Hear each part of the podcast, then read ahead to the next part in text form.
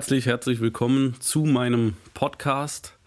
Ähm, ich äh, bin hier zum ersten Mal an diesem Podcast-Mikrofon sozusagen und ähm, ich äh, habe die Idee, einen Podcast zu machen, nicht selber gehabt. Und ich möchte kurz äh, am Anfang erzählen, woher diese Idee kam. Ich habe äh, mein Album Wahre Legenden fertig gemacht. Ich habe zwei Jahre daran gearbeitet und ähm, bin natürlich ein aufmerksamer Beobachter des Zeitgeistes. Und mir ist völlig klar, dass erstens das, was gerade musikalisch, ja, wie soll ich sagen, rauf und runter läuft, das, was gerade angesagt, was, was in ist, dass das anders klingt, als meine eigene Musik klingt. Und ähm, wie jeder äh, Musiker stand ich natürlich vor der Wahl, hey, äh, bieder ich mich dem Zeitgeist an, mache ich da irgendwie mit, versuche ich irgendwie meine Songs so klingen zu lassen? Oder hole ich mir halt irgendwie Features von gerade angesagten Artists, um irgendwie ein paar äh, Singles zu machen, um so irgendwie in diese wichtigen Spotify-Playlisten äh, reinzukommen, die heutzutage ja das Nummer 1 Tool sind, um, sage ich mal, ähm, Relevanz zu erlangen, um irgendwie Streaming-Zahlen zu erlangen, um halt äh, Umsatz zu machen und halt irgendwie bei den Leuten zu landen. Ähm, ein anderes wichtiges Tool ist natürlich äh, nach wie vor das Radio, aber auch dafür sind meine Songs, sage ich mal, einfach nicht sonderlich kompatibel. Und ich stand jetzt halt vor dieser ähm, ja, Gewissensentscheidung, äh, möchte ich da irgendwie mich ein Stück weit ähm, verbiegen oder bleibe ich halt mit meiner Musik da, wo ich mich äh, wohlfühle damit, wo ich da irgendwie voll und ganz hinterstehen kann. Und ich habe äh, mich dazu entschieden, äh, letzteres zu machen natürlich. Und habe dann aber gemerkt, ey, guck mal, ich kann einfach hier irgendwie machen, was ich will. Ich werde irgendwie damit keine krassen Spotify-Streaming-Millionen hinkriegen. Ich werde damit keinen YouTube-Video-Hit landen und ich werde auch keinen Radio-Dauerrotations-Single-Hit haben. Ich stehe aber trotzdem komplett hinter dieser Musik. Was kann ich machen, um die an die Leute zu bringen? Und ähm, ich habe dann, bevor ich das Album rausgebracht habe, mich an ein paar Freunde und Bekannte gewendet und habe die einfach gefragt und gesagt, guck mal hier, ist das Album, ich finde es geil, sonst hätte ich es so nicht gemacht. Aber ich weiß nicht, was ich damit machen soll. Ich weiß nicht, wie ich das wirklich äh, an meine Hörer oder an potenzielle Hörer tragen kann. Und äh, einer, der Joko Winterscheid, hat dann gesagt, guck mal, du hast so textlastige Songs, äh, mach doch einfach zu jedem Song einen Podcast und erzähl ein bisschen was darüber. Und äh, insofern hat er das hier äh, eingebrockt und ähm, ich mache das jetzt einfach mal. Ich werde jetzt zu jedem Song ein bisschen was erzählen. Nicht in Form von so einer, hey, ich erkläre hier irgendwie den Hörern die Textzeilen. Ich weiß, dass meine Hörer so schlau sind, alle, dass sie sich die selber erklären und ausdeuten können, sondern ich erzähle ein bisschen was zu den Hintergründen und zu den Bezügen zu meinem ja, tatsächlichen Erlebnissen, die diese Songs haben. Denn ähm, eine Sache kann ich jedem versprechen, ähm, dass alles, was ich in meiner Musik erzähle, das ist 100% wahr, das ist 100% erlebt und das ist einfach real, wenn man so will. Ähm, ich weiß, dass es sicherlich Musiker gibt, die eine schönere Stimme haben, die schneller rappen können, die melodischer rappen können, die eine krassere ähm, Background-Story haben, die sie erlebt haben und, äh, weiß ich nicht, mehr Kredibilität auf der sogenannten Straße oder sowas. Aber ähm, das mag alles sein. Aber ähm, mein USP, mein Unique Selling Point, das Ding, was mich und meine Musik ausmacht, ist, dass das äh, schon immer eine große Ehrlichkeit hatte. Und ähm, das äh, möchte ich jetzt hier bei dem ersten Song ein bisschen erklären, was ich damit meine, ähm, wenn ich etwas darüber erzähle. Am Anfang von der Strophe äh, rede ich über Kumpels von mir, die äh, ja, wie soll ich sagen, die kein, äh, keine normale Berufslaufbahn gewählt haben, sondern die ähm, das Verkaufen von illegalen Substanzen als ihren äh, Berufsinhalt, äh, ich will jetzt nicht sagen Lebensinhalt, ähm, äh, gewählt haben. Und ähm, ich möchte damit auf zwei äh, Punkte hinweisen, die ich wichtig finde. Das erste ist, ich glaube, Berlin ist eine Stadt, dadurch mischen sich ähm, unterschiedlichste äh, soziale Klassen, unterschiedliche äh, Bildungsniveaus, unterschiedliche Migrationshintergründe ähm, sehr viel stärker, als das vielleicht in anderen Städten der Fall sein mag. Also wenn ich irgendwie Freunde aus, aus München oder Hamburg treffe und die mir dann ihre Freunde zeigen und sagen, ey, guck mal, wir gehen hier am Abend auf, eine, auf einen Geburtstag, dann ähm, habe ich das Gefühl, die Leute sind dort alle sehr äh, ähnlich. Die sind nicht gleich, aber die sind zumindest irgendwie ähnlich. Und ähm, in Berlin ist es so, dadurch, dass diese einzelnen Bezirke, ob das jetzt irgendwie ein, ein wohlhabender Bezirk ist oder ein Assi-Bezirk, die sind immer schon krass durchmischt gewesen. Und die wurden dann auch noch weiter dadurch durchmischt, dass Berlin ja ähm, äh, Besatzungszone war und äh, überall, also überproportional viele Soldaten mitten in der Stadt ähm, stationiert waren. Und als die rausgegangen sind, dann nach der Wende, ähm, wurden halt aus diesen wirklich unschönen GI-Wohnungen oder äh, Wohnungen der britischen und französischen Soldaten äh, wurden und, und auch der russischen, wurden natürlich Sozialwohnungen gemacht. Und so hat, hatte man dann halt auch irgendwie mitunter in richtigen ähm, Bonzenbezirken auf einmal mittendrin mega viele, ja, so sowas so wie Plattenbauten, die halt ähm, Sozialwohnungen hatten und spätestens da hat sich das halt richtig, richtig krass durchmischt. Dann war es in Berlin, so wie es auch in anderen Großstädten äh, immer schon so war, in New York und so weiter so, dass die Leute, die irgendwie Kohle hatten und äh, gesagt haben, ja, aber wir wollen jetzt halt irgendwie nicht die 30er Jahre Villa in Grunewald neben den anderen Zahnärzten kaufen, dass die halt irgendwie ins, ins damals schon sehr, sehr hippe Kreuzberg gegangen sind und gesagt haben, okay, da kaufen wir uns da halt irgendwie die fetten Altbauwohnungen und sanieren die halt richtig geil luxusmäßig. Und dieser Trend ist in Berlin schon sehr, sehr lange so gewesen, noch lange bevor die Bezirke wie in den letzten zehn Jahren wahnsinnig schnell äh, gentrifiziert worden sind.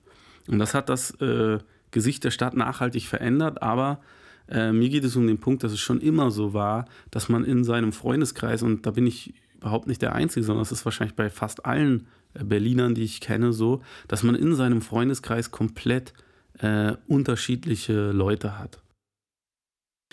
Ich selber bin aufgewachsen in Zehlendorf. Das ist einer der reichsten Bezirke, gilt als einer der reichsten Bezirke, aber es ist ein, ein riesen, riesengroßer Bezirk, in dem es auch halt äh, ein paar assigere Gegenden gibt. Und ähm, ich hätte mir das immer gewünscht, natürlich, dass meine Eltern äh, auch so vermögend gewesen wären wie die meisten äh, Eltern von meinen Klassenkameraden, aber dem war nicht so. Mein Papa war Beamter, meine Mutter hat äh, dann arbeiten müssen als, als Buchhalterin und äh, die ist nicht arbeiten gegangen, weil sie das quasi gewollt hat, weil ihr sonst langweilig war, sondern halt einfach, weil das, weil das nötig war. Und ähm, dieses, äh, dieses, sag ich mal, mangelnde Geld im Vergleich zu dem Geld von anderen äh, Eltern äh, war definitiv ein Thema, was ich schon als Kind sehr, sehr früh äh, mitbekommen habe. Und es ist ein Thema, was äh, natürlich immer in Relation zu sehen ist, äh, weil natürlich äh, ging es meinen Eltern und meiner Familie irgendwie viel besser als 99,99999 Prozent aller anderen Leute auf dem ganzen Planeten. Ähm, aber dennoch ist es halt etwas, danach beurteilt man das ja nicht als Kind, sondern du guckst halt darauf, wie gut geht es denn deinen Klassenkameraden und wie oft fliegen die in Urlaub und wo fahren die in Urlaub hin und was kriegen die zu Weihnachten geschenkt und was für Autos haben denen ihre Eltern und wie leben die denn, was gibt es denn da zu Hause zu essen. Und ab dem Moment, wo man halt diese Vergleiche zieht und wo diese Vergleiche vielleicht nicht nur von einem selber gezogen werden, sondern auch eben von jenen anderen Kindern, die dann auf dich runtergucken und sagen, na, wie siehst du denn aus? Warum hast du denn die Aldi-Schuhe an? Und ähm, das ist halt etwas, was einen beschäftigt. Und ähm, ich will mich überhaupt nicht irgendwie über meine Jugend und Kindheit beschweren, weil natürlich haben auch meine Eltern alles getan, was sie irgendwie tun konnten für mich. Ich will einfach nur sagen, das war immer ein Thema. Und ich habe immer gedacht, ey, wenn wenn wir genauso viele Kohle hätten wie die anderen, dann würde es uns irgendwie besser gehen. Und ich beschreibe in diesem Song dann einen äh, Freund von mir, äh, der wahrscheinlich aus dem mit Abstand reichsten Elternhaus kam, was ich so kannte in meinem Freundeskreis. Und ich habe immer gedacht, Mann, ey, die haben alles, dem, dem muss es richtig, richtig gut gehen.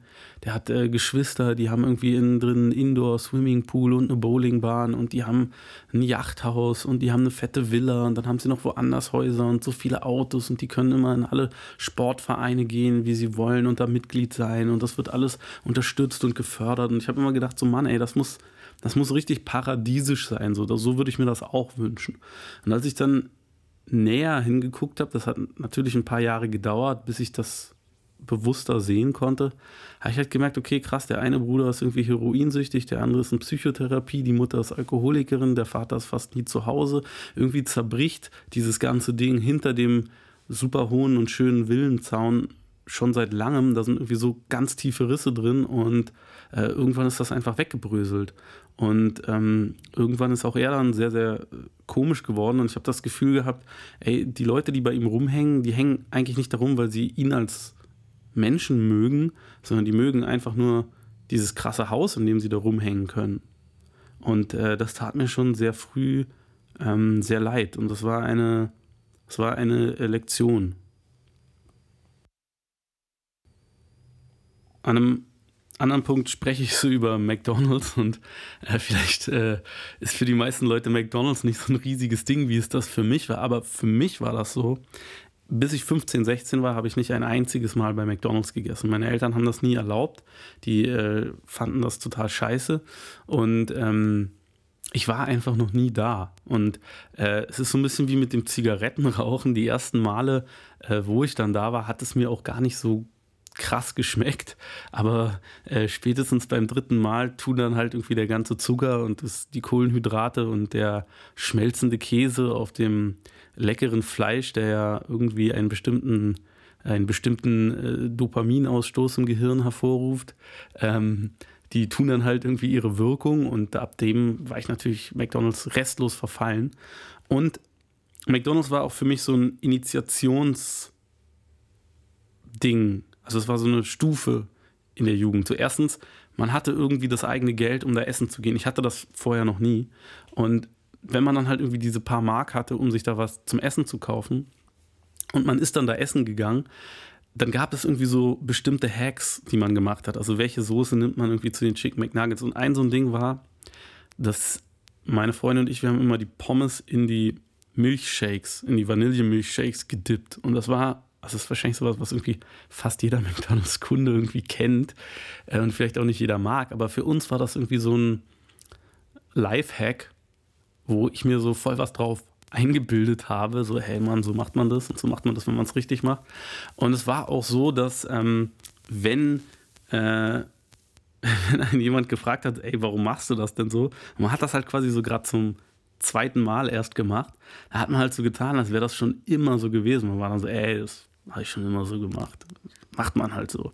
Und ähm, das ist eine, eine Sache, die mir sehr im Kopf geblieben ist.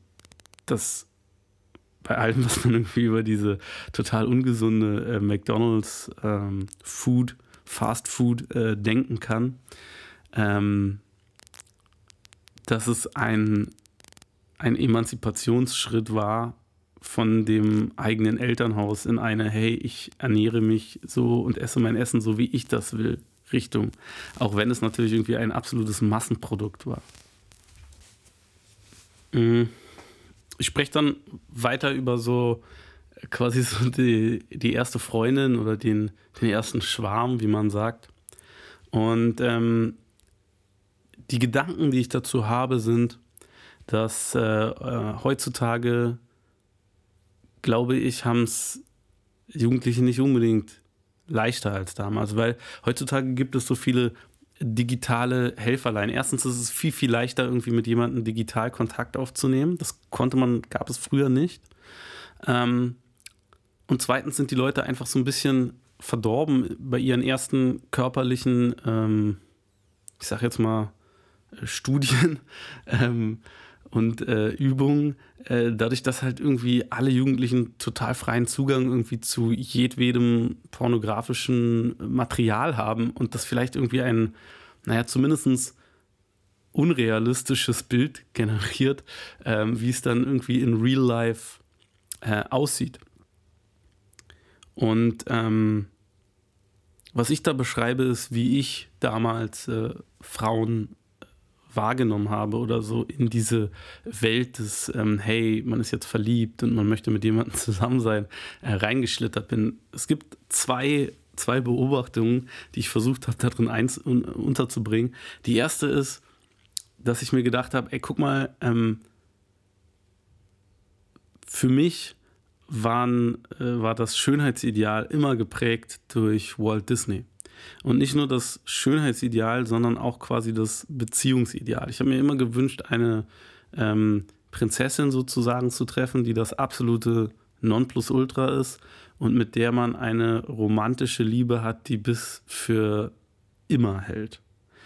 Und das ist natürlich eine vielleicht etwas naive, aber dann doch auch eine sehr positive Vision. Ähm, ob die dann sozusagen in der Realität sich immer erfüllt bei jedem, sei jetzt mal dahingestellt. Bei mir hat sie sich erfüllt, aber ähm, es ist natürlich auch etwas, was für viele Leute dann sicherlich irgendwie Rückschläge bedeutet. Und auch, äh, auch ich war natürlich irgendwie die ersten Male, wo dann irgendwie eine Beziehung nicht funktioniert hat, äh, enttäuscht, weil ich jedes Mal davon ausgegangen bin, ey, das ist jetzt, das ist jetzt the one, das ist das, äh, das ist die eine.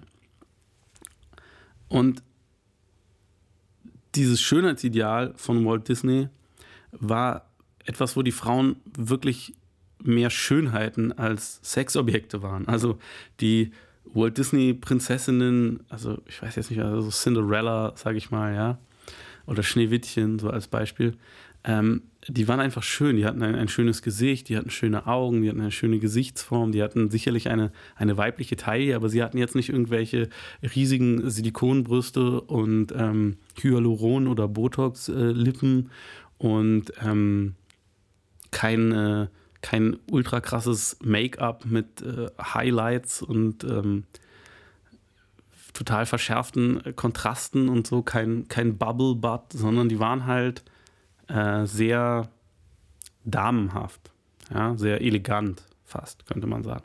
Und das ist das, was, was mein Schönheitsideal immer geprägt hat und was ich da, äh, was ich da beschreibe.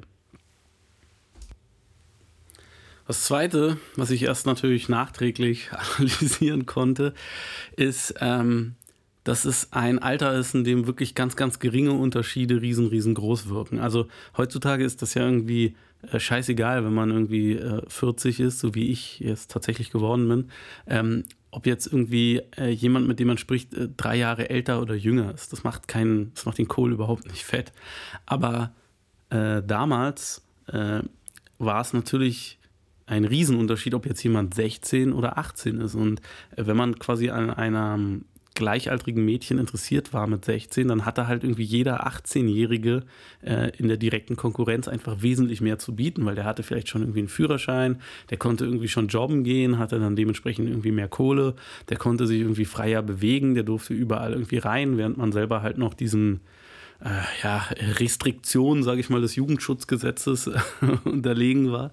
Und das ist etwas, das ja das äh, erklärt mir dann irgendwie auch auf plausibler Ebene, dass damals halt irgendwie dann manchmal einfach so ein man abserviert wurde für einfach diese rein rationalen Vorteile.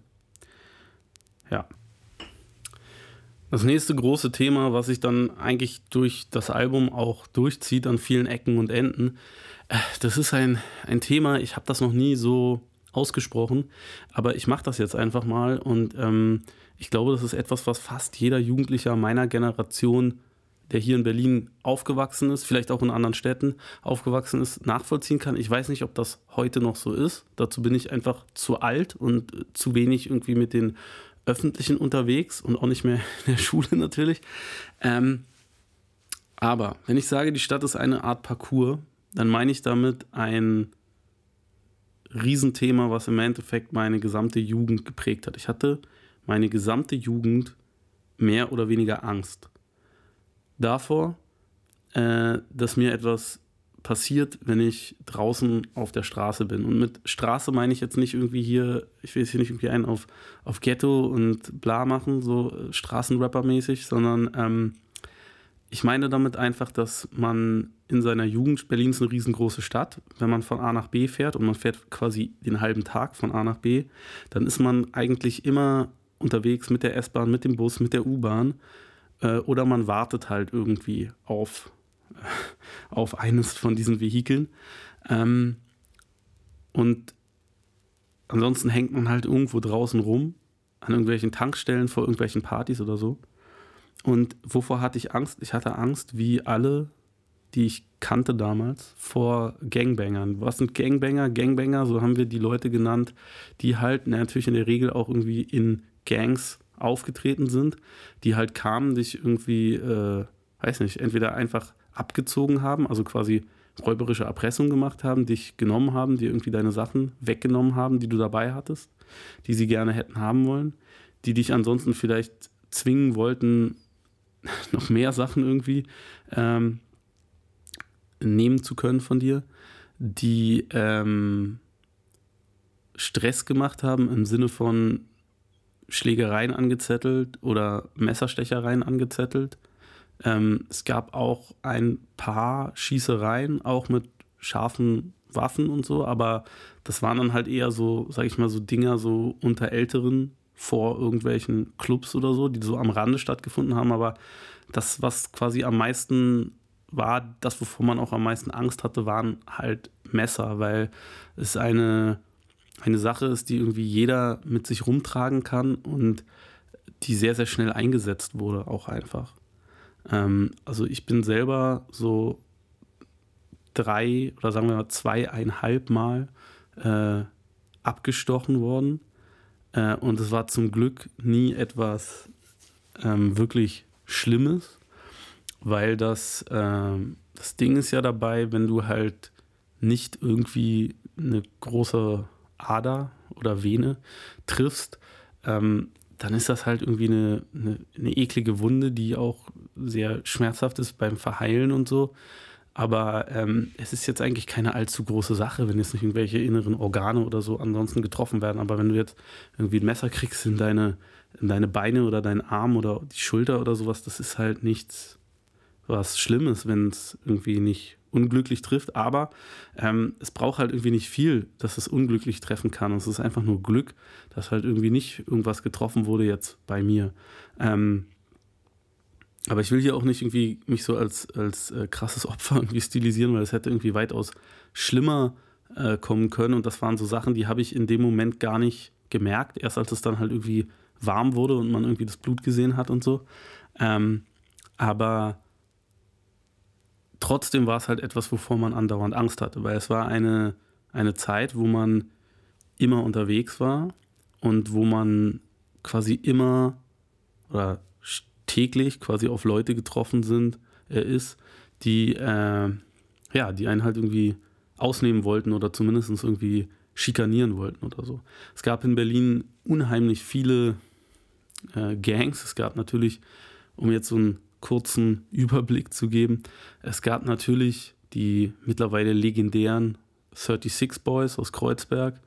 Ähm, es gab halt ganz früher auf dem Kudamm sowas wie die Giants. Es gab unten in Südberlin gab es halt in der Mau Mau Siedlung Mau Mau Gangsters oder TFM Altmariendorf. Das ist jetzt so ein bisschen so quasi die Gegend gewesen, wo ich irgendwie viel zu tun hatte. Es gab natürlich irgendwie in Wedding Moabit und was weiß ich wie natürlich noch andere Leute. Es gab die äh, Kurdish Boys, Araber Boys, Turkish Boys und das Ding war bei so Leuten wie Araber Boys oder so, dass quasi das nie so richtig klar war, wer ist irgendwie dabei oder wer nicht. Das wurde oftmals einfach irgendwie so behauptet und dann halt irgendwie als, als Druckmittel benutzt, aber man wusste es halt irgendwie nicht. Es hätte ja auch sein können, ja. Und ähm, das war jetzt nicht irgendwie so, dass die, dass die Leute so wie heutzutage irgendwie bei Motorradclubs oder so dann halt auch wirklich irgendwie eine verifizierbare, ja, wie soll ich sagen, Berufskleidung hatten, wo drauf stand, okay, der gehört da und dahin, das ist so sein Rang und so, ist ja quasi wie beim Militär. Und ähm, das war natürlich einfach eher so Sachen, die man den Leuten jetzt nicht angesehen hat, woher sie kamen. Es gab irgendwie später irgendwie viele Leute, die so 36 T-Shirts anhatten und so, aber ähm, das war jetzt vielleicht auch irgendwie bei den, in den meisten Fällen dann jetzt nicht wirklich äh, ein echter Indikator für eine wirkliche Zugehörigkeit. Anyhow, auf jeden Fall ähm, war es halt so, man hatte andauernd Angst. Es hieß immer irgendwie, ey, äh, da kommt jetzt jemand und äh, da gibt es Stress, da wird jemand von der Schule abgeholt, wie man das genannt hat, und dann kam halt irgendwie bis zu 100 Leute zusammen, um irgendwen zusammenzuschlagen oder mehrere Leute zusammenzuschlagen oder abzustechen oder was auch immer. Es gab äh, immer Stress bei Privatpartys natürlich, das ist so ein standardmäßiges Ding ähm, gewesen, wo halt irgendwie, äh, ich sag mal so, Leute gekommen sind, die nicht eingeladen waren und dann durchgedreht sind äh, oder halt irgendwas gemacht haben und das ist jetzt etwas so, das geht natürlich auch irgendwie von bis, ja. Auch ich war selber irgendwann mal irgendwo nicht eingeladen oder so. Aber ähm, ja, es ist, ähm, es ist auf jeden Fall ein, ein Ding, weswegen ich immer ein mulmiges Gefühl hatte, wenn ich rausgegangen bin. Weswegen ich irgendwie nie äh, viel äh, Bargeld mit mir rumgetragen habe oder das halt irgendwo gut untergebracht habe. Ähm, weswegen ich wahrscheinlich, seitdem ich 16 bin, immer irgendwie eine, eine Gasknarre am Start hatte oder halt irgendwie so Pfefferspray oder so. Weil das ist eigentlich so das Einzige, was du irgendwie effektiv ja irgendwie machen kannst. So, wenn du halt irgendwie das Gefühl hast, du bist körperlich unterlegen, du bist kein, du bist weder groß noch besonders stark, noch hast du irgendwie einfach Bock darauf, irgendwie gewalttätig zu sein und bist dann irgendwie auch sofort bereit oder hast irgendwie den Charakter, dass du innerhalb von 0 auf 100 kommst, wenn du das Gefühl hast, irgendwie jemand provoziert dich. Ähm, und ähm, das ist eine Sache, die mich nachhaltig äh, verfolgt hat. Auf jeden Fall. Und äh, die das Leben für mich und viele andere äh, Jugendliche schwer gemacht hat. Und ich will jetzt hier gar nicht, ich will jetzt hier gar nicht irgendwie sagen, dass es nur schwer war für die Leute, die halt irgendwie ähm, quasi aus den guten Bezirken kamen, sondern das gab es halt irgendwie in allen Bezirken. Aber du, du hattest natürlich, wenn du aus Zehlendorf kamst, äh, hattest du natürlich irgendwie sofort äh, den Verdacht, du wärst ein krasses Bonzenkid, was mega viel Kohle am Start hat oder irgendwelche Sachen am Start hat, die äh, man ihm abnehmen kann. In der zweiten Strophe, da erzähle ich so ein paar kleine Sachen, die sich irgendwie, ähm, die sich so ereignet haben.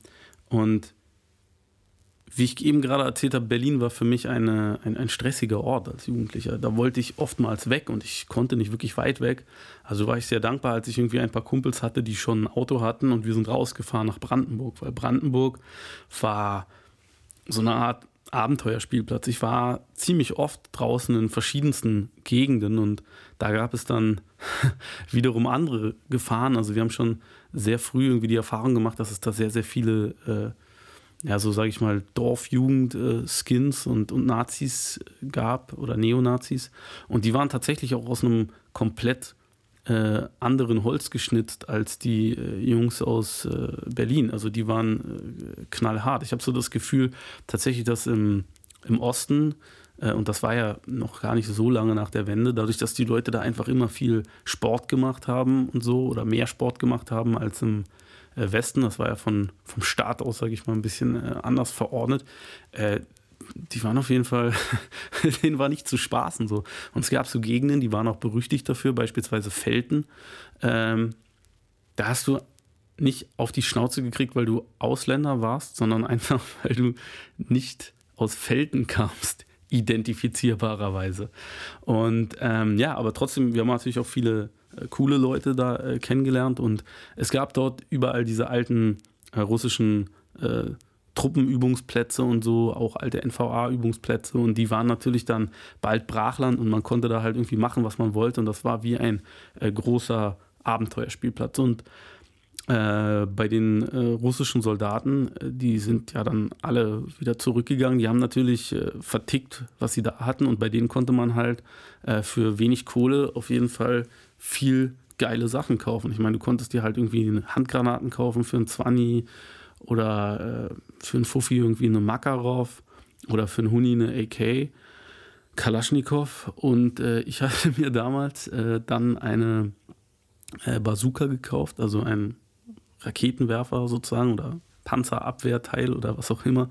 Und habe dann damit so geballert und ähm, das war äh, natürlich schon eine krasse Gaudi. Also ich meine, es war einerseits so Einfach so als Jugendlicher so, ja geil, komm damit baller ich, bam, krasse Explosion.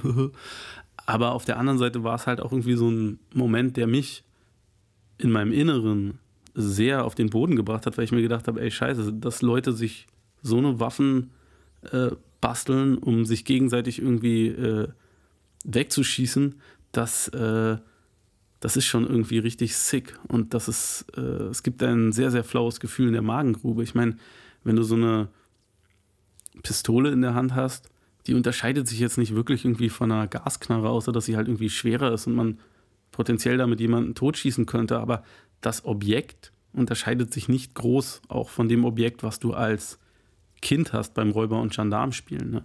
Nur, dass sie halt echt ist. Aber ansonsten ist das halt einfach irgendwie die Pistole, die man kennt vom Räuber- und Gendarmspielen. Aber so ein Ding ist halt irgendwie noch eine andere Nummer. Und das war etwas, was mich auf jeden Fall beeindruckt hat. Und ähm, ich spreche dann über, ich spreche über einen großen Knall und über die äh, Stille danach. Und dass die Stille nach einem großen Knall eine quasi andere Qualität hat als das, was davor war. Und das meine ich natürlich auch sehr metaphorisch. Es ist einerseits natürlich der Knall von diesem Panzerfaustgeschoss, von dieser Rakete da.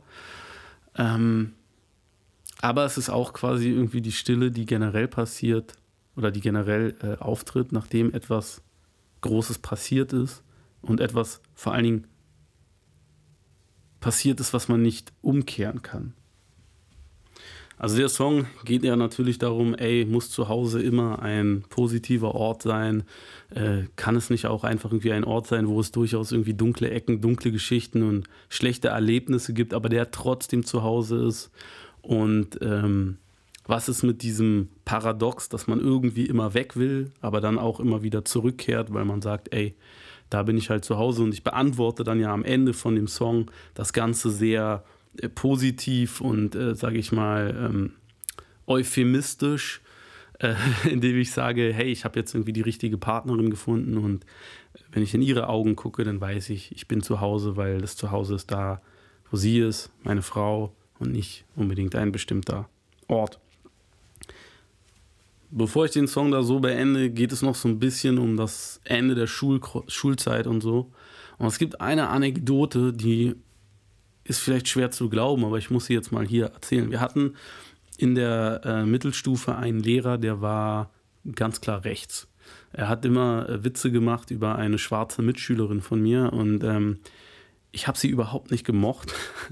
aber natürlich nicht deswegen, weil sie schwarz war, sondern einfach, weil sie einfach richtig nervig war. Ähm, aber er hat sich über sie äh, aufgeregt ähm, mit irgendwelchen wirklich krass rassistischen Sprüchen. Er hat sie zum Beispiel immer Schoko Crossi genannt oder so. Und äh, ich habe mich dann mit ihm für sie gestritten. Ähm, und ja, äh, unser Streit ist eskaliert und er hat zu mir gesagt, ey, ich kann mir deine Kackfresse nicht mehr angucken.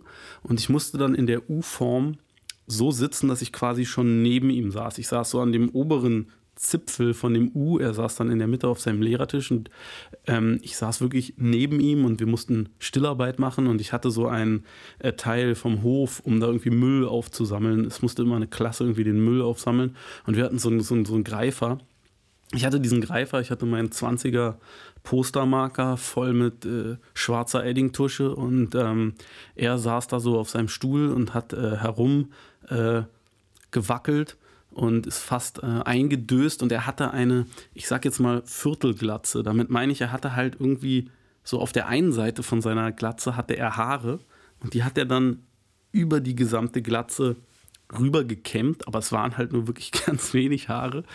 Und äh, hinten äh, war er sowieso komplett kahl. Und ähm, ich hatte also halt diesen Edding und den Greifer und saß halt an einer strategisch guten Position. Und als geübter äh, Tacker, der innerhalb von ja, bestimmt auch irgendwie unter zwei Sekunden irgendwie halt irgendwie seinen Namen ausschreiben kann, habe ich das natürlich geschafft, in einer Millisekunde ihm ein Hakenkreuz auf den Hinterkopf zu ballern. Und das gab dann eine große Schulkonferenz. Ich wäre dann fast von der Schule geflogen und ähm, es war natürlich so oder so auch eine ja, sehr respektlose Aktion gewesen. Ähm, zwei Jahre nachdem ich Abi gemacht hatte, wurde dann dieser Lehrer äh, suspendiert. Und es war auch öffentlich, dass es eine Suspendierung war aufgrund seiner rechten Gesinnung. Ja. Ähm, und meine Eltern, die natürlich damals mich äh, angemacht haben, ja, warum musst du dich denn mit dem streiten? Und der ist doch eigentlich ganz vernünftig und ganz cool. Und warum bist du denn immer so, äh, so auf Streit aus? Und das ist doch total unreif und unnötig und so. Äh, ja, das war ein später Triumph denen sozusagen auch dann gegenüber, dass das dann so war. Aber ähm, das war eine Aktion aus meiner Schulzeit.